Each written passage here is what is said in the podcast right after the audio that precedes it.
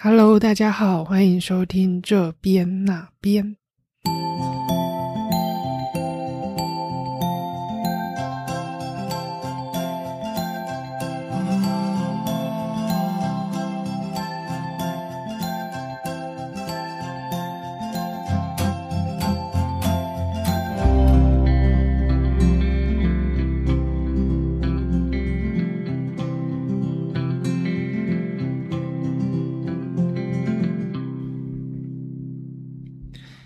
Hello，各位，今天想要去哪边呢？今天我们要延续上一集的话题。上一集带大家去自行车环岛，然后讲了很多精彩有趣的故事。那这一集呢，我们就会请科伦来继续讲更细节的，呃，是给那些真的想要环岛，他不知道怎么准备的人，那就很适合听这一集。那首先呢，我想要请科伦啊，用。呃，用呃诉说的方式来带大家呃一圈绕一圈环岛。比如说你是从哪里出发？那每一天每经过的站点是大概是哪边？那通常在那个县市会住宿会就是玩什么？那可以帮我们现在这样子简单的一圈的这样子的环岛的介绍吗？呃，好，没问题。嗯，我们一开始出发一定都是先从台北，然后是采逆时针的方向。那如果你要走顺时针，当然也可以啦。但是，嗯，顺时针的话，就是会先走东部嘛。走东部的话，就会稍微比较累一点。那还有一个重点是说，哦，我们在做这个自行车环岛的时候，哦，除非你体力是 OK，然后你经验很丰富，不然的话呢，我们苏花公路是不做骑乘的哦。因为苏花公路，我相信，嗯。我们的台湾朋友一定都知道，说那个路段就是比较危险，因为第一个那边山比较陡，第二个那边路狭小，第三个那边很多砂石车，所以我们苏花公路是不做安排骑乘。那我现在就简单的从第一天开始出发，一直到最后一天，就是第九天结束，大概简单的行程哦，帮各位做一下解释。呃，我们第一天呢出发是从台北的松山。那就是沿着台北市区，那你可以走河滨，那一直接到三峡，三峡之后呢，再从三峡那边一直接到呃新竹宝山，然后第一个晚上我们是在新竹的那个市区度过，再来呢，隔天会从新竹一路沿着那个滨海的十七公里海岸线，然后一路往南，会经过呃苗栗通宵，那后龙。那边有一个好望角，那边有个小山坡要爬，那当然也可以不爬，可以绕路了哈。那你爬上去之后下来，就会到接近台中大甲，大甲之后就会到呃清水，最后就一直接到呃彰化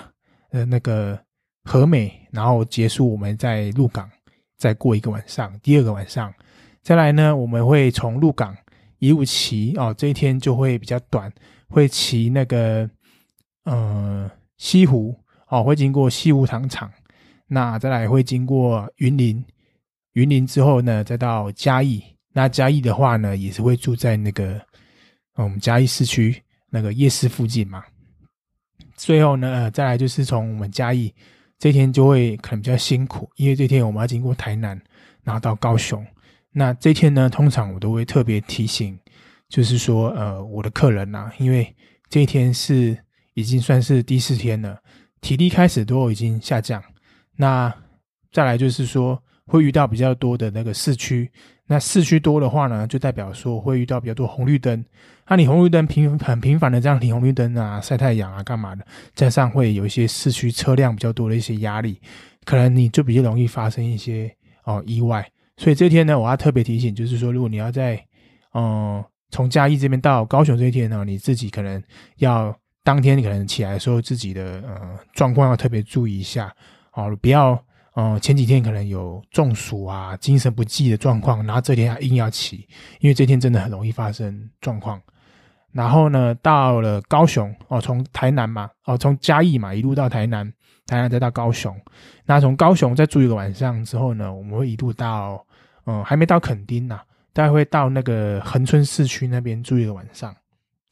那。这边呢会分成两个差点，就是说呢，嗯，通常体力不错的哦，有经验的，我们会带他走到垦丁哦，就是鹅銮比灯塔，然后走风吹沙，然后一直到旭海这样子上去，就是真的有到最南边的。那如果你比较不 OK 的，那我们就是从恒春，好再往北走一点，到了四重溪温泉，然后接到牡丹水库，再到东园，然后牡丹国小，然后上到寿卡。那我刚刚讲那个经验比较丰富的，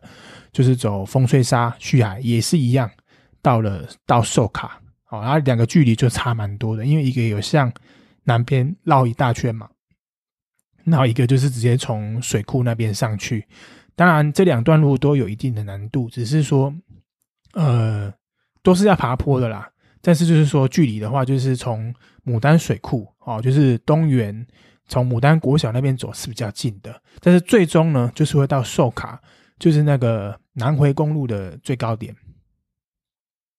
再来到南回公路之后呢，我们就一路下下山。那这个下山就是要特别注意，就是那个因为是山路，那有些路段呢，它可能会蛮宽的。可是有些路段也会缩缩窄，就是说可能会变成只能哦，你可能可能砂石车会同时的会并肩并肩这样的骑乘，所以在骑的时候哦，我是建议就是不要骑在砂石车的的旁边哦，就是正后呃后面最好也不要，就是尽量离它远一点啊，因为你不知道它转弯的时候它幅度会多大，所以就是尽量离它远一点。那下去之后呢，哦，我们就会一直到那个大鸟。哦，大鸟在一路沿南回公路一直上去到台东市区，在台东市区就会，呃，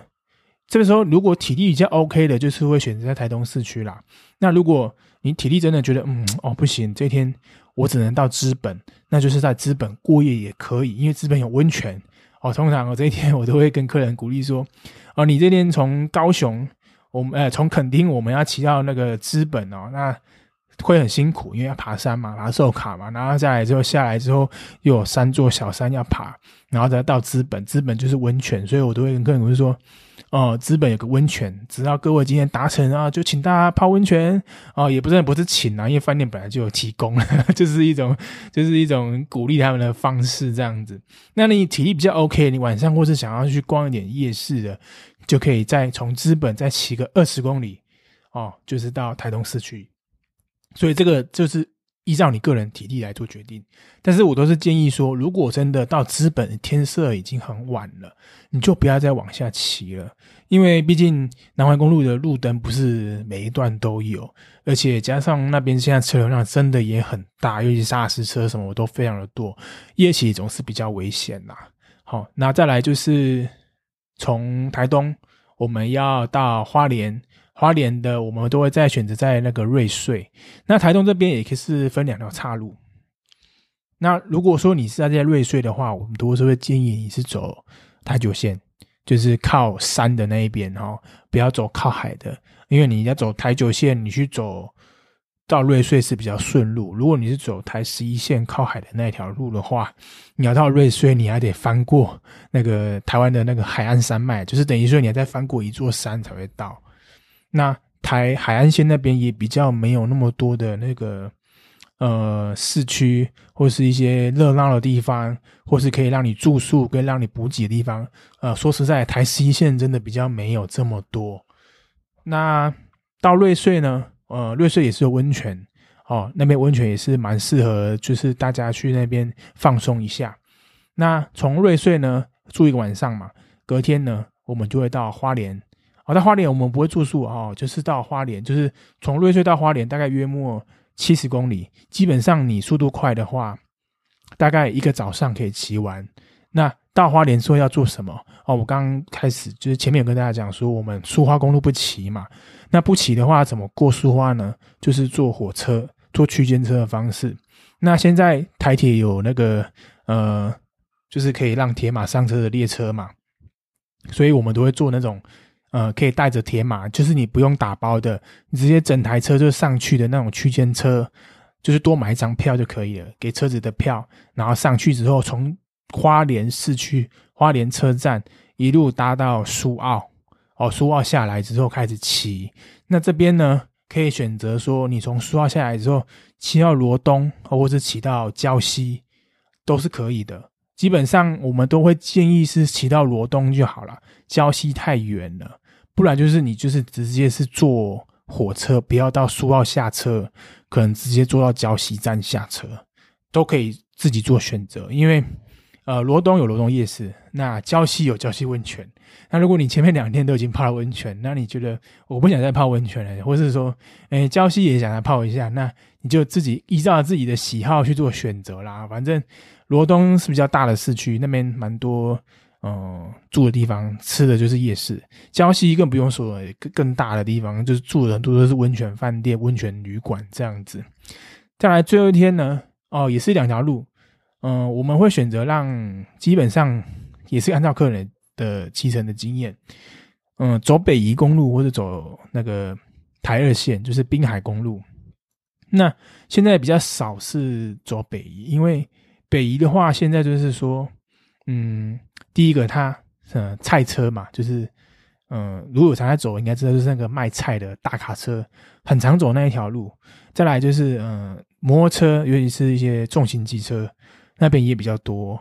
而且他们的速度都还蛮快的，基本上对我们来讲，骑乘的风险性当然就比较高哦。不是说他们会故意挑衅啊，或是怎样，只是说他们在骑的时候可能就是速度快，那加上经过你的时候又不会减速，所以一旦他速度很快可能旁边经过的时候，多多少少都会被他吓到，所以骑乘感受不是很好。那当然因人而异啦，有些人会觉得说，哦，北移我还是得骑，因为又觉得那个是一个挑战嘛，而且那地方风景说真的也真的很漂亮。那如果你觉得呃不要，真的太危险了，那我建议是走滨海公路台二线。那走滨海公路的话，可以走一直接到那个草岭隧道，过了大理之后有一个草岭隧道，那你进去的话呢，它就是一个以前的那个那个。留下来的一个隧道，那个隧道可以直接通到福隆，福隆车站。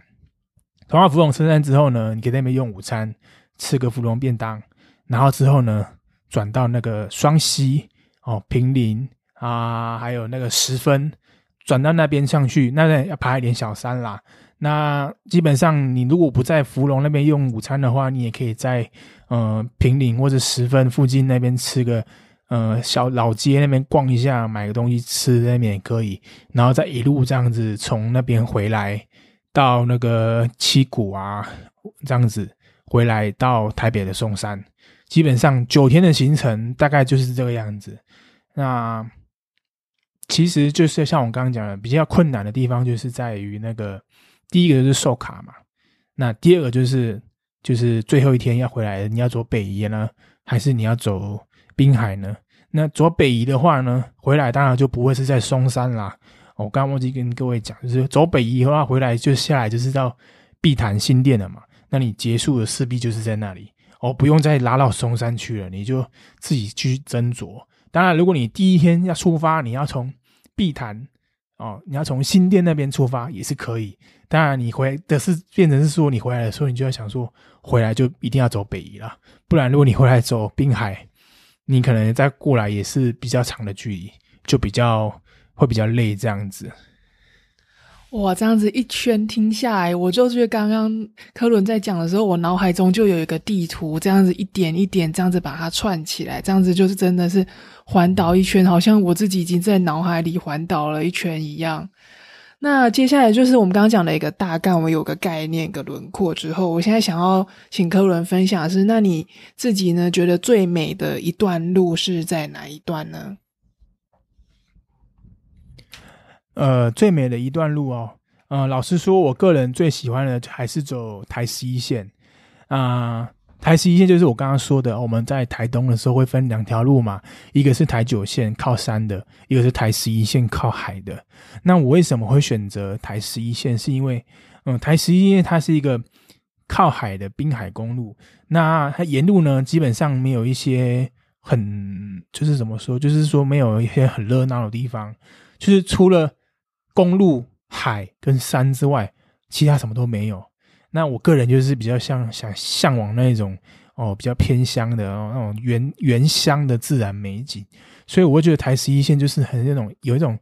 与世隔绝的感觉哦。当你骑在那边的时候，你可能放着一首哦什么张震岳的歌啊，会觉得自己哇，好像真的处于属于在一个嗯流浪的那种感觉，你就觉得说哇，这种这种这种感觉真的哦很不错。啊。当然，如果你不是想要那种人，你就觉得说哦，这个我没办法接受，都没有什么都没有人啊，什么都没有，没有没有。其实，嗯，每个人感受不一样啊。就我自己，我会觉得台西线那个旁左边是山，右边是海，然后你骑的路，它就是这样子上上下下弯弯曲曲，然后旁边也没有说周围也没什么住家。就是很原始的这样子的公路，有一些稻田，有一些树林，就觉得这样很漂亮。我就觉得这样就很漂亮。就台湾漂亮的地方，真的就是这样子。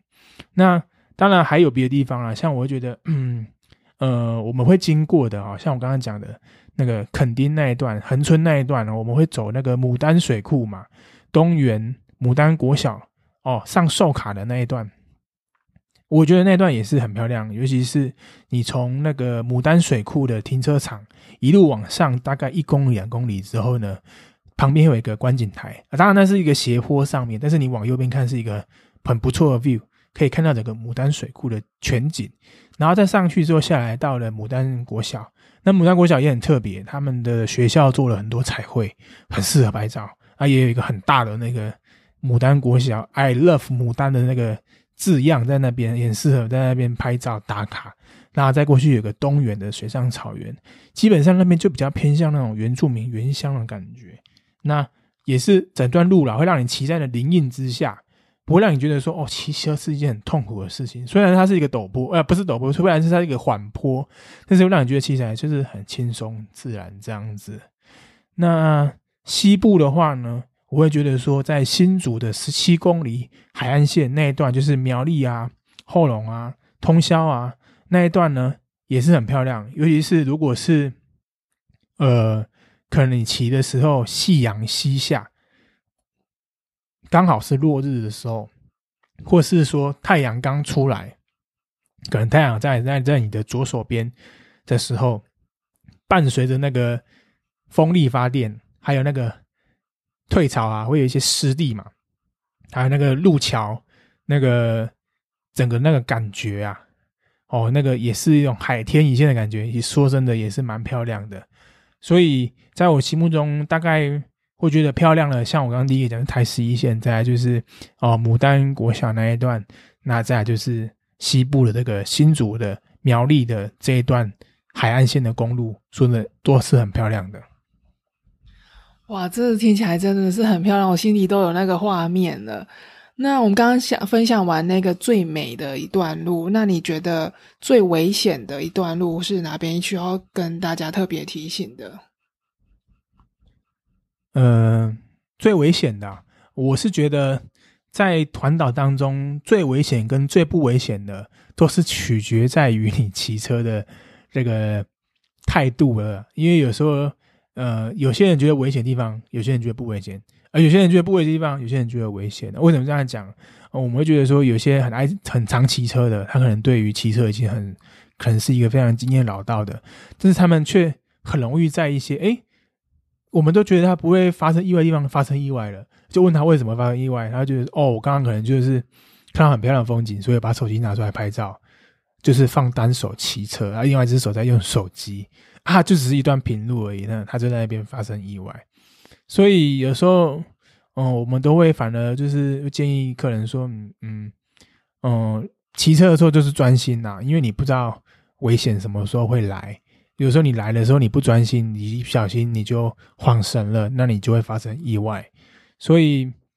嗯，最危险，我还是希望就是。也不要讲说最危险的，因为我如果都这样子讲，指明了某一个路段，好像我怕大家就都不敢过去，而且说哎呦那里很危险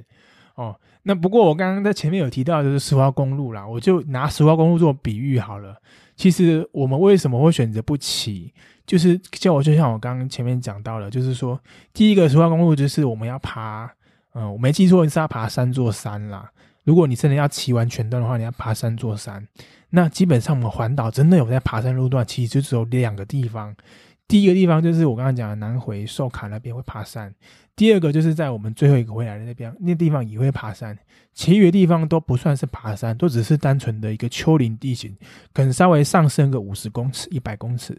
然后就停就结束了。可是苏花公路不一样，你可能就是上去哦，沿沿着蜿蜒的山路上去之后，下来之后马上要再接上一个上坡。然后再下来之后又再接一个，基本上那个对于嗯，可能因为我们要以团体为重哦，可能有经验的人来骑，绝对不是问题。但是对于没有经验，或是说已经骑到后面已经没什么体力的人来讲，去骑那个路线，基本上他们可能不太 OK。再来加上嗯，风险很高，因为嗯有开过苏花公路知道，那也常有落石，就算没有下雨，可能也会有落石。再来就是那边很常施工，那你施工就会有管制，啊，你有管制的话，那队伍就会被耽搁，因为万一一管制可能半个小时、二十分钟哦，十五分钟就被耽搁在那边，那你人就卡在那里，大家在那边晒太阳，哦，所以基本上，嗯，时间的关系，第一个时间比较长，第二个就是环境比较不 OK，虽然很漂亮，但是我们真的不建议，哦，第三个就是说那边的车子，说真的车流量大。当然，现在有了书画改，可能车流量会少一点，但是就是纵观我刚刚讲的前面两个因素，我还是不太建议啦。就是说，如果你坚持下骑，你有那个体力、有那个经验的话，当然可以去试看看。但是如果真的没有的话，我是建议最好是哦不要去走那一段，因为那段对来讲负担很大。真的想看风景的话，就开车就好了 哦，你或是车子载着这样就好了，因为那边真的是真的比较比较容易有一些状况发生这样。好，这真的是书画改，确实，因为那里因为旁边都是悬崖嘛，然后旁边又是太平洋，其实太平洋那边是海深是非常非常深的哦。你不要看它那个山是悬崖，它上面悬崖有多高，下面直接落下去的海就有多深。那也就是说，那个断崖下去直接就是几千米的海深，所以真的大家不可以轻忽，不像西边的海岸线都是沙滩，然后比较浅滩型的海岸。好，那讲完最危险的一段，那呃，刚刚有讲到最辛苦的一段吗？嗯，好像还没。好，那我们来讲看最辛苦的一段是哪一段？好。没问题，嗯，最辛苦一段当然就是最后几天啦，哈，不是因为说路难骑或是路陡还是怎样，而是因为，哦，当你已经骑到了第六天、第七天，甚至是倒数第二天、最后一天的时候，你的体力已经连续的，可能你身体从来没有接受过这样子的，哦，长时间的以及这样激烈的一个呃运动的状况，就是你连续骑车骑了好几天了。你已经身体没有接过接触过这样的经验，当你到了第六星期的时候，你会真的非常的疲惫。那除了体力上的疲惫，你可能精神还有你的意志力，可能也会渐渐的，就是没有像第一天的这么的强烈。因为你去后来发现说，啊，真的好累。我其实后来我头原本是抬头挺胸，到后面我都一直看着低头，一直低头，到后面四五天，所有的印象就是低头那一条白线，剩下什么记忆都没有。那基本上，嗯，我会觉得那个就是最辛苦的，因为你要靠着你的意志力去支撑着自己，强迫自己脚继续往前踩，那头一定要抬起来，不要一直低头哦。因为你来这边骑车，就是虽然辛苦，但是你最主要目的是想要挑战自己嘛。那再来就是要欣赏台湾的美景嘛。那你头如果一直低着，那就没意义啦。所以。还是建议啦，如果你真的不想要这么辛苦，就像我刚刚说的，行前的准备非常的重要。只要你行前准备做的越充分，那当然你这个辛苦的程度大大的就降低，你就可以更啊怎么讲，更能享受这个骑乘的乐趣跟这个这个骑乘时所看到的美景哦。所以嗯，当然如果。呃，辛苦的时候还是会有啦，爬山的时候还是会辛苦，但是我可以跟各位保证啊，这边的山其实都不会难爬。像我刚刚经讲的那个寿卡呀，那个那个台二线那些山，其实都不会难爬。就算你爬不上去，你下来用牵的也可以啊，没有人说不能环岛一定要完全骑完啊。哦，我要牵着摩托呃，牵着单车走一圈，嗯，那也算啊，而且一次完成两个单车环岛跟徒步环岛，这样。一举两得，不是很好吗？好，对，就是比较，我觉得这是挑战，是挑战。但我是觉得有时候不用太执着，说你一定要怎么样嘛。那可以完成完成这样子的一个壮举，对大家来讲，或者是对你自己来讲，其实都已经非常的有满足感。那其实今天应该整个路线都讲的差不多了。那科伦在上一集有提到说，他的体悟就是他发现一些私藏景点，他用一个另外一个角度来看台湾。那你这里边可以帮跟跟我们介绍两个或三个你后来发现很有趣的一些比较少人知道的点，那你想要跟大家分享的。那些点，我是希望如果真的各位有来参加的话，我再带各位去啦。但是我可以跟各位讲说，哦，嗯，我现在的做法比较偏向，因为我们单纯之前单纯的环岛就是很单纯的骑车，起床骑车，骑车尿尿，尿尿完吃饭，吃完饭骑车，然后骑完就回饭店休息。那你九天都是这样的行程，那我这两年下来感觉就是说，哦。这样子的行程好像有点，嗯，不过瘾。那什么讲不过瘾？就是说，嗯，虽然我们是骑车环岛，但是总该加一点呃观光的性质，或是一些呃旅游的形态进去，而不要让那一些欧美人士花了一大堆的机票钱，我请了好几天的假来到台湾，结果他们唯一印象就是在台湾环岛一圈，结果什么地方都没有去啊，观光没有啊，垦丁大街没去啊。什么地方啊？没有，都不知道，就只记得我一直骑车哦。台湾蛮漂亮的，就这样，有点可惜。我老实讲，我觉得有点可惜。所以我现在的形态变得像是说，我比较偏向，呃，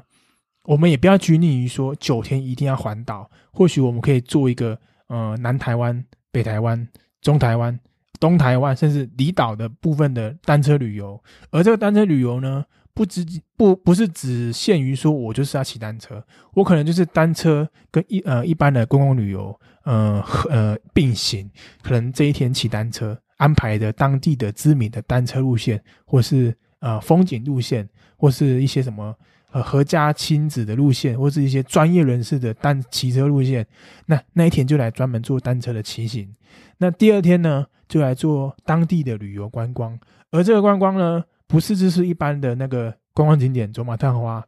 当然可能就是会去做一些比较深度的文化的，或是一些哦原乡的原住民的台湾一些比较有一些特色的东西的这种观光旅游。然后最后呢，可能就是带一些嗯，可能当然了，就依照客群嘛，可能欧美人是想去台湾的一些特别地方啊，吃一些小吃啊，那台湾的人可能想要做一些不同的活动啊，就是大概类似这样子的方式哦，就是。单车跟旅游，我现在就是把它拆开来，而不是变成单车旅游，是单车加旅游，单车归单车，旅游归旅游。但是呢，我让你这一趟出去来，或者让你来参加的时候，可以让这两项都可以达成。哦，这就是我现在比较想要就是从事的方向，就是说这样子做的话呢，比较能够哦，让人家对这个旅游比较有回忆。也比较有一些深的感受，而不是说哦像就只有这样子而已，什么都没有。我听了真的是很想参加，因为每次听科伦讲那个他带单车环岛的时候，我自己都说哈，那我可不可以去当你那个保姆车的？就是有点像是在那边，就是呃随队这样子兼玩兼看这样。他都说很严格跟我说不行。因为那个你要来就是一定要骑完，他不可能让你这样子一直待在车里面，好像边走边玩这样。他说你是如果是这种心态的话，你就不要来，那就是超严格的。那我就会想说，像我这种上班族，那时候就是体力都会很差，然后你一下子叫我跳到要去做环岛这件事，对我来讲心理压力也很大。那我就现在他有这种像是比较。短程的或者是一天两天，然后加旅游的这种行程，然后是有针对某一些特定的客群来来做规划的。我对我来讲，我就会觉得非常的有吸引力。好，那 anyway，我们这两集讲完了，真的是非常的快哦。现在听起来听听起来，大家听完有没有很想要就是冲一波单车环岛旅行呢？那今年因为疫情的关系，可能大家都出不去。大家，我身边很多朋友也因为这样才开始去找台湾呃附近的景点，大家才觉得说哇，原来台湾也有这么美的地方啊！所以趁现在呢，看大家有没有这个想法，好好把身体练起来，然后趁现在夏天来临，或是今年秋天就可以冲一波单车环岛喽。那总之呢，我们今天的节目就到这边告告一个段落。那有兴趣的朋友，欢迎用 IG 的方式私私讯给我们任何问题或想法，都可以跟我们交流。那今天也谢谢克伦来当我们来宾，谢谢谢谢各位。好，那就这样子喽，拜拜，拜拜。